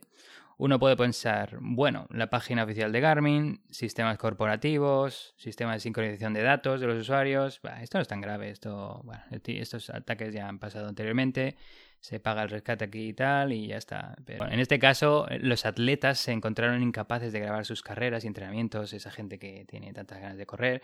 Pero bueno, no, nada en contra de ellos, eh, hay que correr, eh, hay que mantener eh, buena la salud de uno mismo haciendo ejercicio físico. Pero em, el tema a ver, pero si no lo, pero a ver, si no lo posteas en redes sociales no cuentan las calorías, eso ya deberías saberlo. Si tú no posteas en las redes sociales que has salido a correr, no cuenta. Eso es lo mismo que decía antes, ¿no? Que si no estás en LinkedIn, no estás parado, no estás trabajando, ¿verdad? Justo. Pues nada, entonces em, el tema curioso cuando te pones a indagar es que Garmin, bueno, yo al menos no conozco porque no, no, no tengo aviones ni, ni, barcos, pero aparentemente porque no sales a correr, básicamente. Exacto. Pero Garmin también crea dispositivos y sistemas de navegación aérea y marítima. Entonces, eh, los pilotos que usan los productos de Garmin para los servicios de posicionamiento, navegación y cronometraje en los aviones se enfrentaron a sus propios problemas. Em, la aplicación marítima Active Captain de Garmin también sufrió interrupciones. Em, en concreto, eh, en el tema aéreo, la aplicación Fly Garmin y Garmin Pilot sufrieron interrupciones de varios días, lo que obstaculizó parte del hardware de Garmin utilizado en, los aviones, eh, incluyendo que bueno, eh, de hecho esto se hizo evidente porque muchos pilotos informaron en redes sociales y en foros de aviación de sus problemas. Uno de ellos fue que eh, los mecanismos de planificación de vuelo que, que bueno, afectaba a esto, que implica que los aviones eh, estuvieron temporalmente en tierra, eh, sin poder volar, eh, principalmente en escuelas de aviación. Esto no afectó tanto a, bueno, a, los, a las compañías aéreas comerciales porque utilizan otros sistemas, pero en escuelas de aviación, pues el tema fue que no, no se podían planificar los vuelos, porque realmente cuando tú vas a volar tienes que planificar tu vuelo y comunicárselo, enviárselo a la, FAA, que es la Agencia de Aviación Federal de Estados Unidos. Entonces la alternativa era ir al sitio, ir manualmente al sitio web de la FAA o llamar a un número de teléfono para comunicar los planes de, vuelo, en, plan decir las coordenadas y todo, lo, cual es un gran dolor para los pilotos, porque utilizan, están tan acostumbrados a utilizar, bueno, en, los, en las tablets eh, la aplicación esta que diseñan el, vuelo, la, ruta de vuelo y lo envían directamente. Y eh, el otro problema era, esto es interesante también, la capacidad de actualizar las bases de datos aeronáuticas. De nuevo, la FAA, este, esta organización gubernamental federal en Estados Unidos, obliga a tener las bases de datos aeronáuticas actualizadas al menos una vez al mes. Y la actualización más reciente, eh, en, en, relación al ataque, que el ataque fue el 23 de julio, la actualización más reciente salió el 16 de julio. Eh, para los que ya la hubieran descargado, entonces, bueno, se salvaban hasta el 16 de agosto. Pero los, los que no se lo habían descargado, pues, pues, ya me dirás tú, tendrían que descargar la actualización desde otra página, pero tendrían que suscribirse a otra plataforma diferente eh, y todo lo que eso conlleva. Estás ahí ya en, en, la pista de despegue y ves que no te funciona nada, eh, ahí en la pista de despegue no sé si hay muy buen internet para descargarte la base de datos. Bueno, todo eso que, todos estos problemas que, se agregan a, supongo que al estrés ya de, despegar. Em, los servicios de Garmin comenzaron a funcionar bien de nuevo cuatro días después del ataque. Dices, cuatro días sin estos pilotos poder hacer eh, su trabajo. Eh, esto subraya un problema urgente, ya que puede interrumpir los servicios en que millones de personas confían. Los atletas igual no tanto, pero los temas como aviación y eh, y transporte marítimo, pues bueno, ahí quedan un poco tocados. Garmin dijo en un comunicado que no tiene indicios de que se haya accedido, perdido o robado ningún dato del cliente, incluida la información de pago de Garmin Pay. Bueno, por esa al menos estamos un poco cubiertos. Aún cinco días después, desde que sus servicios comenzaron a volver a la normalidad, Garmin aún no se ha recuperado por completo, ya que Garmin Connect sigue sufriendo problemas de sincronización. El ransomware de hecho, de Garmin se, es eh, uno que se llama Wasted Locker, que está asociado con el grupo de piratería criminal ruso Evil Corp. Un nombre interesante, como en la serie de Mr. Robot. Eh, esto no significa necesariamente que Evil Corp haya apuntado a Garmin, ya que los servicios de ransomware de alquiler son muy comunes entre los cibercriminales, pero el supuesto, lo que es interesante, el supuesto líder de Evil Corp, eh, Maxim Yakubets, fue acusado por el Departamento de Justicia en noviembre eh, de, 2019 por su presunta participación en el robo de cientos de millones de dólares a través de la ola de ataques ransomware de más de una década de Evil Corp. A principios de diciembre, el Departamento del Tesoro de Estados Unidos también sancionó a Evil Corp incluyendo miembros específicos como Jakubets, el, líder. Em, y aquí viene lo interesante. Debido a estas sanciones, puede ser ilegal que eh, compañías con sede en Estados Unidos paguen directamente el rescate, aunque podrían hacerlo a través de un intermediario. Y dices, ok, interesante. Aquí veo una idea de negocio, ser intermediario de rescates de ransomware para llevarte ahí una tajada. Eh, de hecho, el departamento... Em, eh, bueno, lo comentaba esto en, su, en su, página web. Em, comentaba exactamente como resultado de las designaciones de hoy, todos los bienes e intereses en la propiedad de estas personas sujetas a la jurisdicción de los Estados Unidos están bloqueadas, refiriéndose a Evil Corp, y generalmente se prohíbe a las personas de los Estados Unidos a realizar transacciones con ellos. Eh, bueno, en este punto el mundo ha visto eh, algunos colapsos a gran escala derivados de, ataques de este estilo. Eh, en 2017, WannaCry barrió el mundo, eh, es en, ese mismo año, NotPetya también causó daños por millones de dólares con Maersk y Merck. Eh, realmente en este caso el ransomware era una distracción para llegar a cabo ataques de destrucción masiva de sistemas de almacenamiento. Pero bueno, eh, un poco comentar que el ransomware lleva muchos años ya dando de las suyas. y de hecho las víctimas recientes incluyen no solo a Garmin, sino también a Travelex, una empresa internacional de cambio de divisas, que también fue atacada por ransomware a finales del 2019, eh, y proveedor de servicios en la nube Blackbot, que aunque no es muy conocida, tiene una capitalización de mercado de 3,1 mil millones de dólares y que reveló que eh, pagó un rescate para evitar que los datos se filtraran. Em, bueno, y estos son algunos de los que se hacen públicos. Seguro que hay muchos más que no se hacen públicos. Em, lo interesante también es que em, algunos grupos de ransomware parece que son incluso buenas personas en el fondo. una empresa CWT, que es una empresa de viajes estadounidense, eh, pagó 4,5 millones por el rescate, un precio especial que le hizo el grupo Ransomware por pagar eh, dentro del plazo de dos días, que si no tenían que pagar creo que unos 10 millones. Entonces, bastante interesante. Y me resulta curioso pensar que a lo mejor dentro de poco nos encontramos, ¿sabes? Las típicas webs estas de códigos de descuento, que en cuanto entres a comprar algo te vas ahí a buscar eh, cupones, ¿no? Códigos de cupón. A ver si dentro de poco aparece, empiezan a aparecer para ransom, en plan, Save Summer 20. Eh, todos estos típicos códigos para ahorrarte algo. O también lo que podrían hacer es igual, no sé, porque aquí pagan por todo. Igual podrían eh, las empresas de ransomware decir, bueno, supongo que igual las empresas van a pagar seguro por documentos de Office. Pues eh, vamos a poner un precio para la clave de cifrado de los documentos de Office.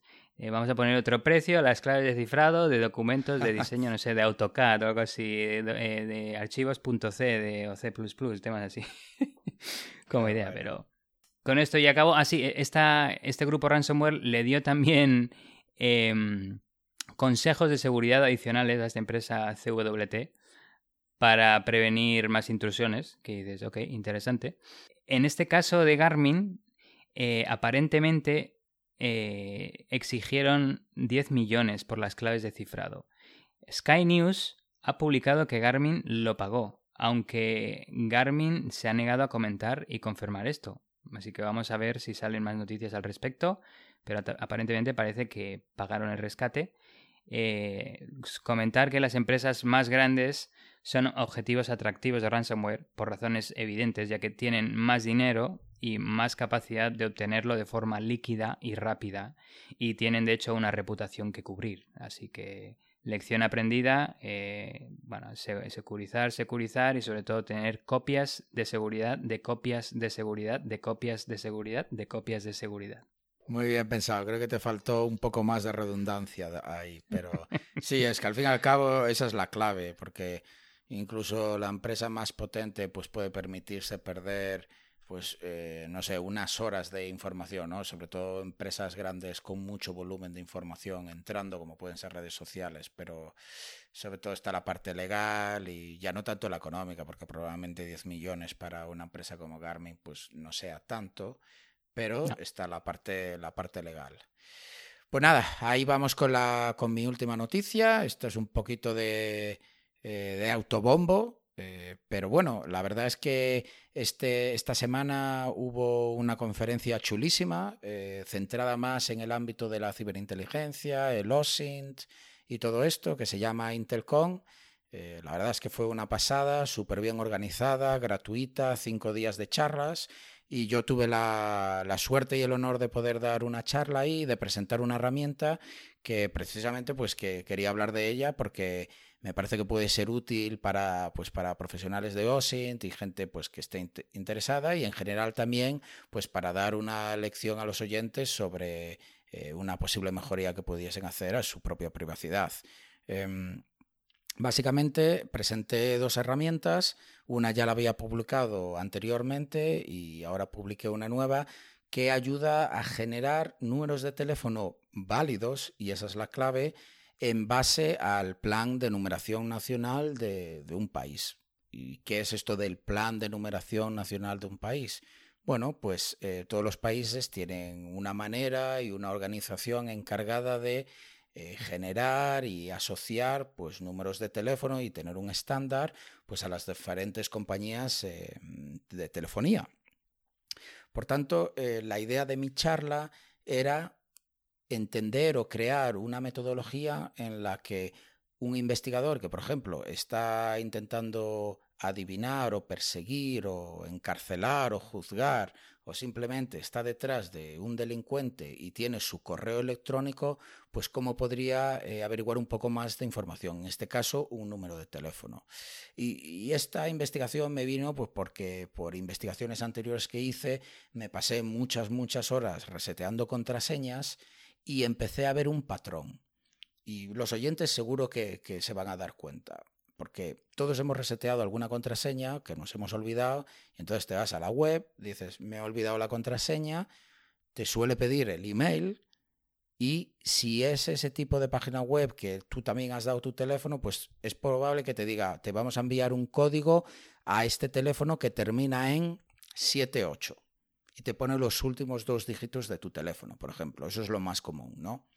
Bueno, pues yo como decía, para una investigación que hice sobre hackeo a buzones de voz hace un par de años, me pasé muchas horas reseteando contraseñas y empecé a ver que no todas las páginas web te daban los mismos dígitos, ni la misma cantidad. Por ejemplo, PayPal te muestra cuando vas a resetear una contraseña poniendo el correo electrónico, te muestra los dos últimos dígitos y el primero. eBay te muestra los tres primeros y los dos últimos. LastPass, el gestor de contraseña, te enseña los últimos cuatro. Yahoo te enseña el primero y los últimos cuatro, y así sucesivamente. Pues claro, aquí tenemos que hay una falta de estandarización a la hora de enmascarar o de ocultar información personal como es un teléfono. De hecho, uno de los ejemplos que fue lo que me llevó a seguir investigándolo era el propio PayPal. PayPal, tú cuando vas a resetear una contraseña, y lo podéis probar vosotros, los oyentes, con vuestro correo electrónico, como decía, te enseña cinco dígitos, el primero y los cuatro últimos. Pues resulta que si un atacante tiene no solo tu correo electrónico, sino tu contraseña, y tú, como deberías, tienes autenticación de doble factor, a la hora de poner tu número de usuario y contraseña, el mensaje que te muestra cuando te dice que te va a enviar un mensaje para autenticación de doble factor solo muestra tres dígitos. Esto no tiene sentido. Se enseñan cinco dígitos a un atacante que solo tiene tu correo electrónico y solo tres a un atacante que tiene tu correo electrónico y tu contraseña. Esto, como decía, es una muestra de que no hay una estandarización a la hora de ocultar la información. Esto probablemente ha sido desarrollado por dos equipos de desarrollo diferentes y como no hay una guía de cómo hacerlo, pues unos decidieron mostrar solo tres y otros decidieron mostrar cinco. La cuestión es que cuando combinamos todas estas cuentas en diferentes sitios, por ejemplo, estoy convencido, tú, querido oyente, que si tienes una cuenta de eBay, probablemente tengas una cuenta de PayPal, porque eBay compró PayPal, o al revés, que ya no me acuerdo. La cuestión es que una de las primeras cosas que te ofrece a la hora de registrarte en eBay es linkar tu cuenta de PayPal. Por tanto, si tú tienes registrada una cuenta en eBay y en PayPal con el mismo correo electrónico, tengo siete dígitos de tu teléfono, porque eBay me muestra los primeros tres y PayPal me muestra los últimos cuatro. Lo mismo si tienes eBay y y así sucesivamente, combinaciones de cuentas que, en las que podemos estar registrados con el mismo correo electrónico. La cuestión es que con esto conseguimos, por ejemplo, para un teléfono americano que tiene 10 dígitos, pues conseguimos ya 7, por lo cual nos quedarían pues unos mil, unos mil teléfonos, ¿no? Porque nos faltan tres dígitos. Y entonces aquí, en esta parte, fue cuando me empecé a centrar en qué dígitos conozco y no cuántos. Y resulta que los que suelen faltar siempre son los tres del medio. Como decía, pues una página web como eBay te muestra los tres primeros y otras te muestran los cuatro últimos. Pues faltan los tres del medio. Pues resulta que esos tres del medio son los que los que se relacionan con la centralita, lo que viene siendo en Estados Unidos el exchange, ¿no? Pues resulta que si uno se informa sobre el Plan Nacional de Estados Unidos de numeración telefónica, se puede ir a páginas web como el National, eh, National Administration Numbering Plan y el Pooling Administration para conseguir información pública sobre qué centralitas están asignadas a qué códigos de, área, que es, lo que representa los tres primeros dígitos. Entonces, resumiendo esto, se puede reducir esos mil números teléfonos posibles, se puede reducir porque sabemos que hay ciertas centralitas que no están asignadas a esos tres primeros dígitos que tenemos. Por tanto, utilizamos información pública para seguir reduciendo números inválidos. Voy a poner en los enlaces un link a, mi página web donde tengo un blog explicando todo esto detalladamente, porque mm, sería un rollo contarlo aquí con todas las especificaciones técnicas y también enlace a las dos herramientas. La cuestión es que escribí dos herramientas, una de ellas que automatiza todo este proceso, tú básicamente puedes ponerle a la herramienta los tres primeros dígitos de un teléfono los últimos cuatro y automáticamente te va a calcular en base a la información pública del plan de numeración del país qué números son válidos, descartando los que no lo son, con información como la que decía, de centralitas que no están asignadas a, esa, a ese código de área en concreto. Sobre todo, luego vi valor en crear una segunda herramienta, que era específicamente a filtrar estos números de teléfonos inválidos y poder crear listas de, eh, de, teléfonos válidos de manera avanzada, con filtros avanzados. Y es que, por ejemplo, me di cuenta que los teléfonos en España solo tienen nueve dígitos. Y sin embargo, páginas como eBay y PayPal no ajustan cuántos dígitos esconden en base a la longitud del teléfono. ¿Qué quiero decir con esto? Y lo ponía como ejemplo en mi charla. ¿Vosotros sabíais que un teléfono en San Salvador, que a lo mejor tenemos oyentes en ese país que nos lo hagan saber en Twitter, o países como Lituania, tienen números de teléfono con una longitud de siete dígitos? Esto quiere decir que eBay me da los tres primeros y Laspas me da los cuatro últimos. Y como ni eBay ni Laspas tienen en cuenta la longitud del teléfono para ocultar una cantidad de dígitos, todos los teléfonos de los residentes de esos dos países que tengan una cuenta en eBay y otra en Laspas o en PayPal son públicos. Porque una página me da los tres primeros y la otra me da los cuatro últimos, solo con el correo electrónico. Esto es un problema, porque luego hay países que tienen muchísimos que tienen solo ocho dígitos, por tanto me faltaría solo un dígito, lo que quiere decir que solo hay diez teléfonos posibles. España, por ejemplo, que tiene nueve dígitos, pues solo habría cien. Entonces lo que creé fue una herramienta que llamé Phonerator. Y esto es básicamente un buscador avanzado y generador de números de teléfonos válidos. Entonces, si tú te vas ahí, puedes poner los dígitos que sabes sobre un número de teléfono, del objetivo que tienes, y poner más filtros como por ejemplo el caso de Estados Unidos. Pues yo sé que la víctima, o que la víctima, el objetivo en este caso, es de California. Pues entonces te va a descartar todos los area codes, es decir, los tres primeros dígitos que correspondan a, zonas que no sean las de California y te dejará solo los area codes de California, reduciendo así muy significativamente la lista de posibles teléfonos. Luego puedes decir que sabes que el teléfono existe desde 2013 porque eh, tu objetivo has encontrado en un foro en la Deep Web que posteó algo con su número de teléfono o posteó ese número de teléfono, pues algún tipo de estafa. Pues puedes descartar todos los teléfonos, o en este caso códigos de área o centralitas, que no existían antes de 2013, porque sabes que ese número no va a ser válido.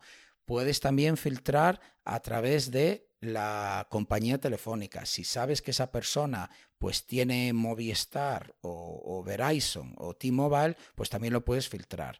En efectiva, un buscador y generador de listas de teléfonos válidas con filtros avanzados. Y como decía, pondré eh, los enlaces en las notas del episodio por si os interesa ir a jugar con esa herramienta. Y las recomendaciones básicamente para los usuarios es utilizar, bueno, nunca dar vuestro número de teléfono a no ser de que sea obligatorio, como por ejemplo para autenticación de doble factor, y si es así, haceros un Google Voice o algún tipo de teléfono VoIP que utilicéis específicamente para eso, para así no tener que entregar vuestro número de teléfono eh, pues a una empresa o cuando registráis en una página web. Nunca deberíais darlo.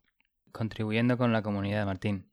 Em, y de hecho, en el Phonerator no sé si lo has comentado, pero ¿qué, países soporta? ¿Qué países tienes soportados ahí? Pues ahora mismo solo Estados Unidos, porque la verdad le dediqué mucho tiempo a entender el plan nacional del país eh, y estoy añadiendo soporte para los teléfonos españoles, porque aparte, pues por ejemplo, los teléfonos móviles, que normalmente es lo que más interesa en este tipo de investigaciones, porque seamos claros, eh, no veo yo un atacante registrándose en una web o un ciberdelincuente con un teléfono fijo, ¿no? Entonces, por ejemplo, los teléfonos en España que son móviles empiezan siempre con 6, 71, 72, 73 o 74. Pero luego también encontré la página web básicamente de la asociación gubernamental que tiene toda la información sobre teléfonos, los bloques que están asociados, cuáles son las compañías telefónicas. Entonces estoy agregando todo esto y haciendo un buscador eh, avanzado para ello y así soportar teléfonos españoles. Y pido a la comunidad, a los oyentes que me están escuchando de otros países, que por favor me contacten, eh, ya sea a través de nuestro correo del podcast, que es podcast.tierradehackers.com, o el mío personal, que es martin.martinvigo.com, si saben o conocen eh, recursos o información sobre el Plan Nacional de sus propios países para que yo pueda añadir soporte en Fonerator para su país y así poder ayudar en, posibles investigaciones. Muy buena, sí, a ver si pueden colaborar con el proyecto. Como hemos dicho antes, eh, podcast para todos y todos para el podcast. Eso mismo, tiene que ser nuestro nuevo eslogan.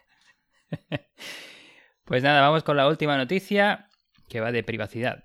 Siempre hay que sacar alguna noticia de privacidad y tal, por aquí por allá.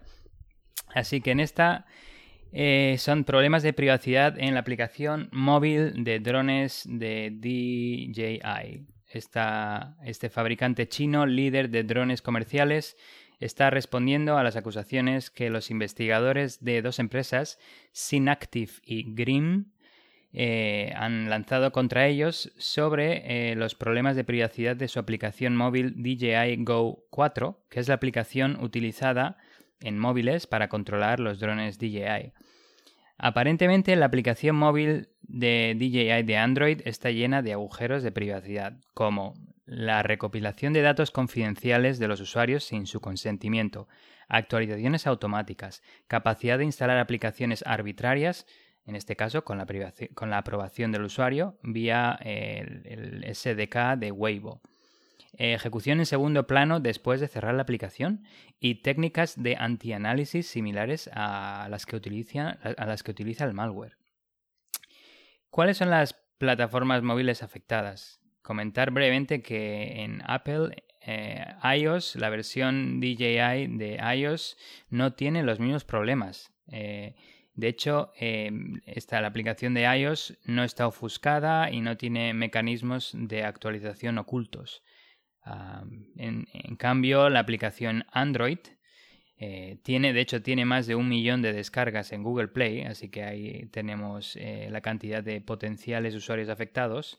Tiene todas las vulnerabilidades que he mencionado anteriormente.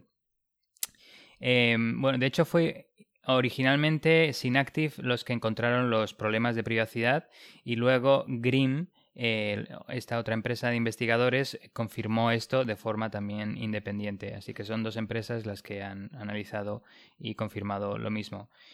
Em, es comentar eh, un poquito más de forma técnica, eh, sin, sin, entrar en mucho nivel técnico, pero eh, los, los temas que, han llevado estos investigadores a decir que, tienen temas de privacidad, incluso temas relacionados con el malware. Eh, la primera protección que usa la aplicación es una versión personalizada de BangCle, una, una herramienta que cifra el bytecode de, de Java, que de hecho está disponible en GitHub. Eh, para que luego se pueda descifrar y cargar el código eh, cifrado dinámicamente durante tiempo de ejecución.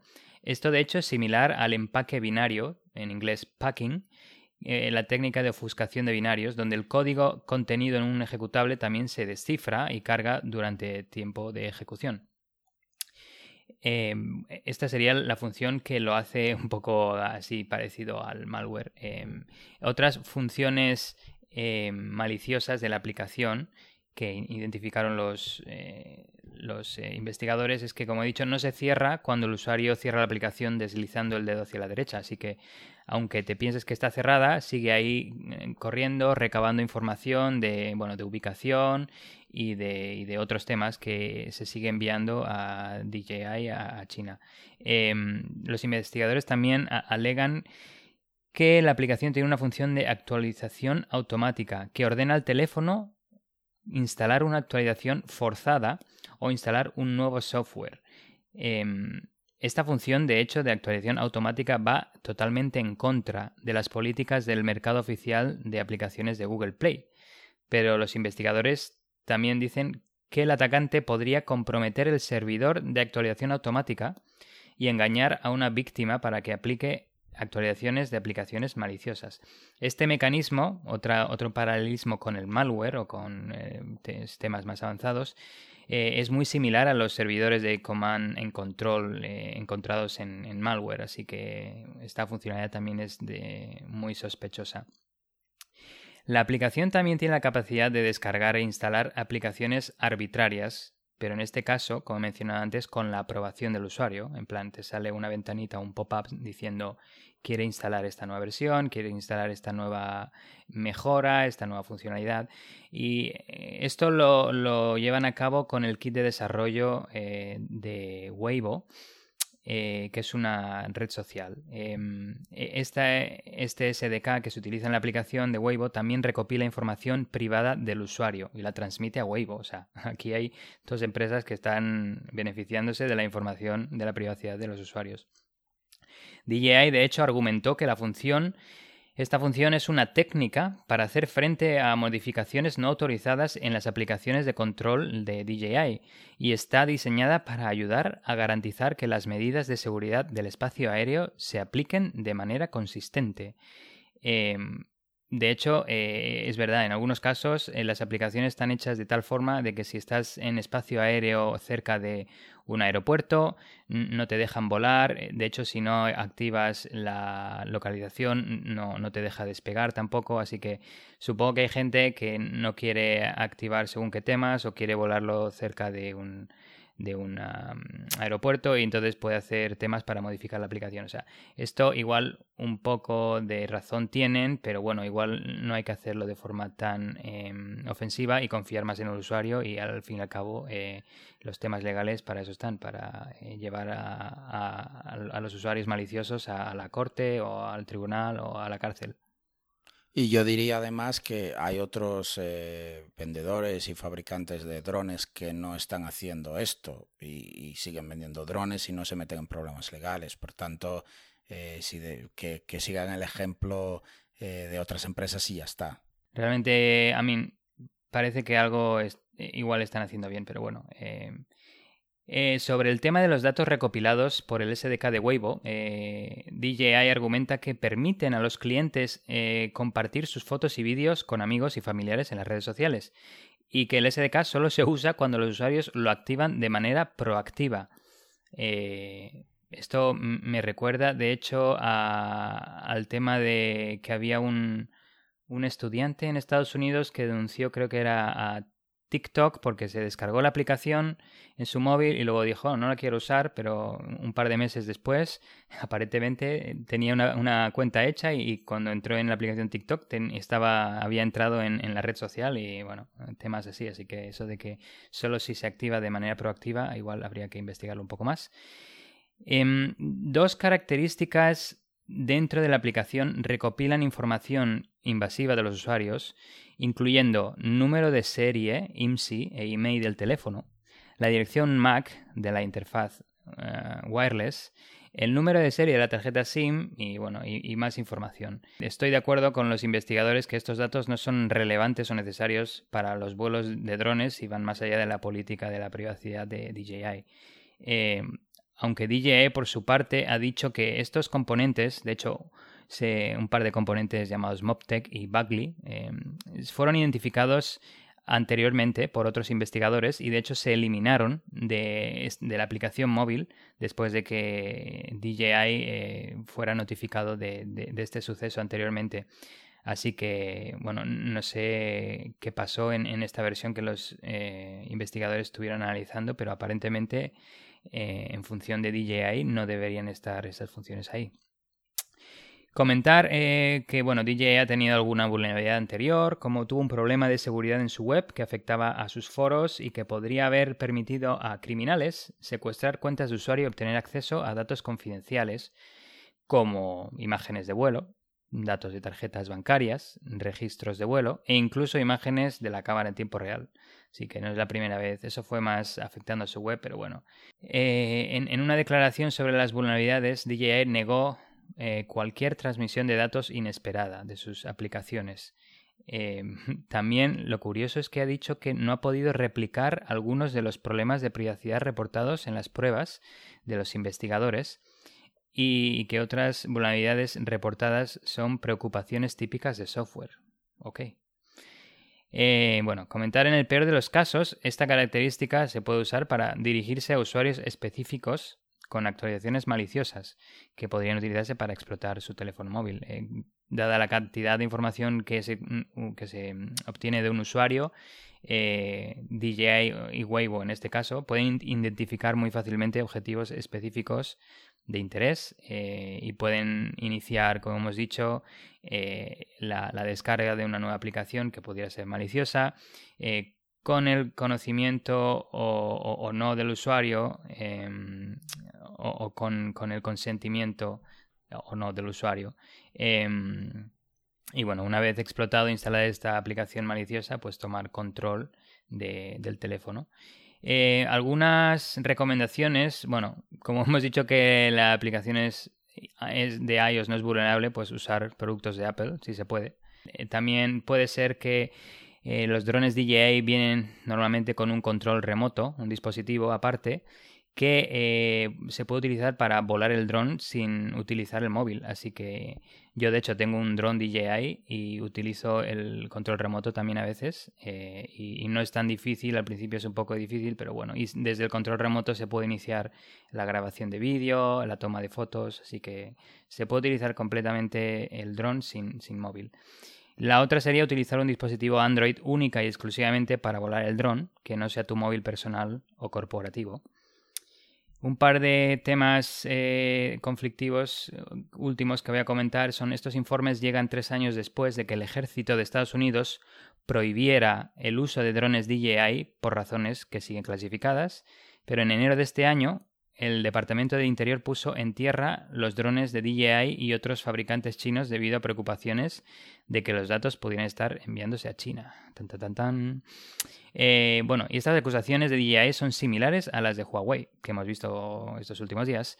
DJI, de forma similar a Huawei y, otras varias eh, grandes empresas tecnológicas chinas, han sido objeto de escrutinio estos últimos años y algunos funcionarios de agencias del gobierno de Estados Unidos están preocupados de que pueda estar ayudando a los esfuerzos de espionaje del gobierno chino. DJI siempre ha negado estas acusaciones y ha señalado el análisis realizado por el Departamento de Seguridad Nacional de Estados Unidos y por Bus Allen Hamilton, que de hecho estos análisis muestran que no hay evidencia de que sus drones usados por gobiernos y profesionales envíen datos de usuarios a DJI a China u otros terceros. Pues vaya, estaba pensando, como mencionabas tú, que eh, con esto de que TikTok también ahora lo, van a banear, eh, decía el presidente ayer mismo, eh, pues este con Xiaomi y con el 5G que viene de China, la infraestructura, nada, al final todo lo que sea chino no, no sé, no va a ser aceptable, pero la verdad es que si siguen haciendo temas de estos que tan invasivos para la privacidad, pues oye, eh, yo por mí no hay ningún problema. Esto ha sido el episodio por hoy, esperemos que os haya gustado. Quería agradecer enormemente a la gente que nos comentó y que nos comenta en Evox, en Apple Podcast, en el Twitter. Eh, no tenéis ni idea lo que Alexis y a mí nos motiva a seguir haciendo episodios, a seguir grabando, preparando noticias. Así que muchísimas gracias, como también os pedimos siempre, por favor, compartirlo con compañeros, eh, darle a esos likes, porque al fin y al cabo lo que conseguimos con eso es que tenga más visibilidad el podcast y le llegue a más gente, que es precisamente lo que queremos, que la gente nos escuche y que podamos aportar y aprender juntos y la gente se interese por la ciberseguridad. Sí, totalmente de acuerdo con ese comentario, Martín. Eh, agradecer a los oyentes sus comentarios y nos da mucha ilusión que no solo aprendan de las noticias que comunicamos en eh, los episodios, sino también que, les agrade nuestro podcast y como ha dicho alguno en su comentario, molamos. Así que nada, nos vemos dentro de dos semanas como siempre. Da igual que estemos en vacaciones, queremos seguir entreteniéndoos. Los atacantes no paran, no se van de vacaciones. Así que nos vemos para la próxima semana. Adiós. Hasta la vista, baby. Si te ha gustado este episodio y quieres ayudarnos a seguir con el podcast, compártelo con tus amigos y compañeros. Con tu apoyo podremos atraer y despertar el interés por la ciberseguridad de mucha más gente. Acuérdate de dejarnos un comentario y una valoración donde nos estés escuchando. También puedes seguirnos en Twitter, Instagram y Facebook. Te esperamos en el próximo episodio de Tierra de Hackers.